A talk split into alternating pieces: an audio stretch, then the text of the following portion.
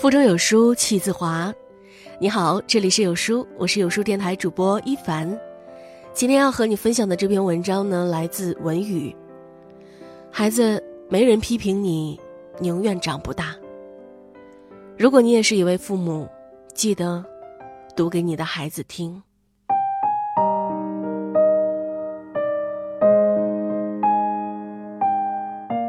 今天从老师那儿听闻，儿子因为没完成作业被批评了，一整天都闷闷不乐的。从儿子回到家开始，我没有主动提起这件事，而是默默的关注着他。晚饭后，儿子终于忍不住说了句：“妈妈，今天我就被老师批评了，有点不开心。我还是喜欢被夸奖的感觉。”想了很久，我决定这样回答他。不怕老师批评你，就怕老师不管你。不急着说大道理，妈妈先给你讲个墨子怒耕柱子的故事。因为徒弟耕柱子骄傲自满，墨子感到非常生气。耕柱子不解，墨子说道：“假如我要上太行山去，用一匹好马或一头牛来驾车，你觉得是要鞭策马，还是要鞭策牛呢？”耕柱子说。那我当然鞭打好马了，因为马儿跑得快，才值得鞭策。墨子说：“我也认为你值得我鞭策，所以才生气呀。”当听你说起被批评的经历时，妈妈第一个念头不是心疼，而是欣喜，因为妈妈深知，只有对你用心、对你有期待的老师，才会很揪你的小毛病，才会容不得你犯错。才会恨铁不成钢。曾经一篇题为《致孩子》，希望你能遇见一位手持戒尺、眼中有光的老师的文章，引发网友热议。在文章中，作者希望他的孩子能遇见一位严厉的老师。好的教育不会培养出温室的花朵，而要教养出参天大树。对你要求严厉的老师，你不要心生敌意。反而要心怀感激，孩子，你要知道，除了父母、家长，老师是最希望你们好的人呐。他们不惜扮黑脸批评学生，归根结底都是希望你们能做出改变，能做得更好。毕竟，好的教育，必然是宽严相济、奖惩分明的。好的老师必然是管教同步、言辞同体的。如果老师都做老好人，天天只把夸奖表扬放嘴边，你们又怎会意识到自己的错误？如此一来，老师的不管不问虽然没有伤你们的心，却会害了你们一辈子。所以，妈妈很能理解老师的苦心，也希望你能读懂。父母的严厉是爱，父母的宠溺是害。同样的，爸爸妈妈批评你，也正是因为爱你至深。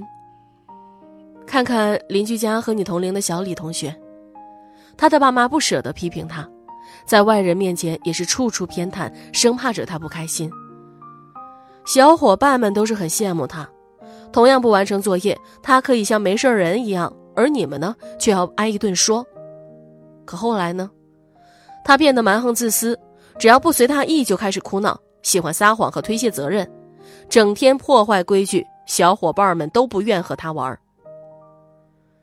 有时候你可能会觉得，为什么妈妈总是夸别人家的孩子，却对你很是严格？可你有发现吗？爸妈也经常表扬你做得好的地方，比如你不挑食、按时睡觉、学习认真。其实，爸妈也恨不得把你夸成花儿，可如果你犯错闯祸了，爸妈批评你才是真正爱你的表现。前几年，震惊全国的李天一案终于落下了帷幕。一个被宠上天的纨绔少年，终于为自己违法行为付出了惨痛的代价。在此之前，李天一早已有三十二次交通违法。可他的父母竟舍不得严加管教，甚至心疼的流泪。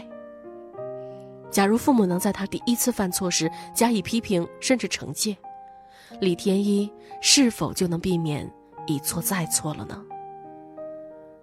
捧在手里怕摔了，含在口里怕化了，这不是爱，而是害。一两句批评指正的话，并不会让你变得完美，但你肯听肯改，就能一步步变得优秀。而如果你能改正错误，以此为戒，时刻提醒自己注意，爸妈也不会吝啬对你的鼓励和夸奖。所以啊，妈妈希望你不要抵触，更不要无视我们对你的批评。教育若只剩夸奖。你将永远长不大。苏轼曾说过：“不知庐山真面目，只缘身在此山中。”有时候，如果不是别人批评指出，我们很难及时而准确的发现自己身上的问题。如果大家只是对你说“你真棒，你太厉害了，你最牛”，这不是教育，这和哄婴儿没什么两样。若教育只剩夸奖，那你还会努力学习吗？还会追求上进吗？还会严于律己吗？孩子，你要明白，批评并不是针对某个人，而是就事论事。父母、老师以及职场中的上司领导，他们批评你，其实都是在帮你。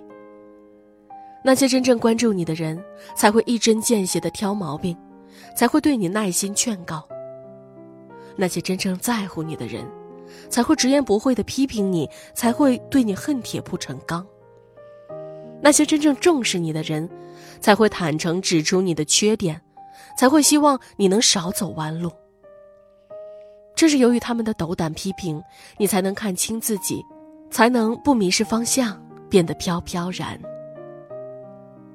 良药苦口利于病，忠言逆耳利于行。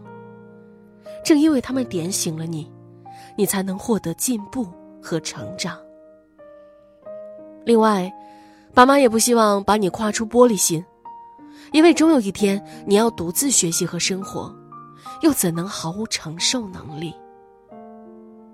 所以，当别人批评你时，不要急着反驳或抵触，想想自己的做法是否有误、欠妥呢？与其垂头丧气、自暴自弃，不如以饱满的精神状态攻克它、解决它。相信你一定能做到。如果有需要，妈妈很乐意为你提供指导和帮助。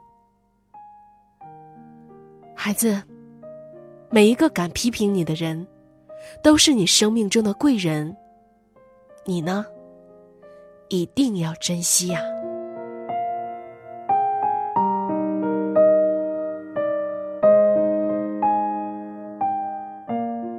在这个碎片化的时代，你有多久没读完一本书了呢？长按扫描文末二维码，在有书公众号菜单免费领取五十二本好书，每天都有主播读给你听。好了，这就是今天和你分享的文章了。我是主播一凡，我在美丽的中朝边境鸭绿江畔丹东向你送去问候。喜欢这篇文章呢，走之前也记得把它分享到你的朋友圈里，和千万书友。一起分享好文哦。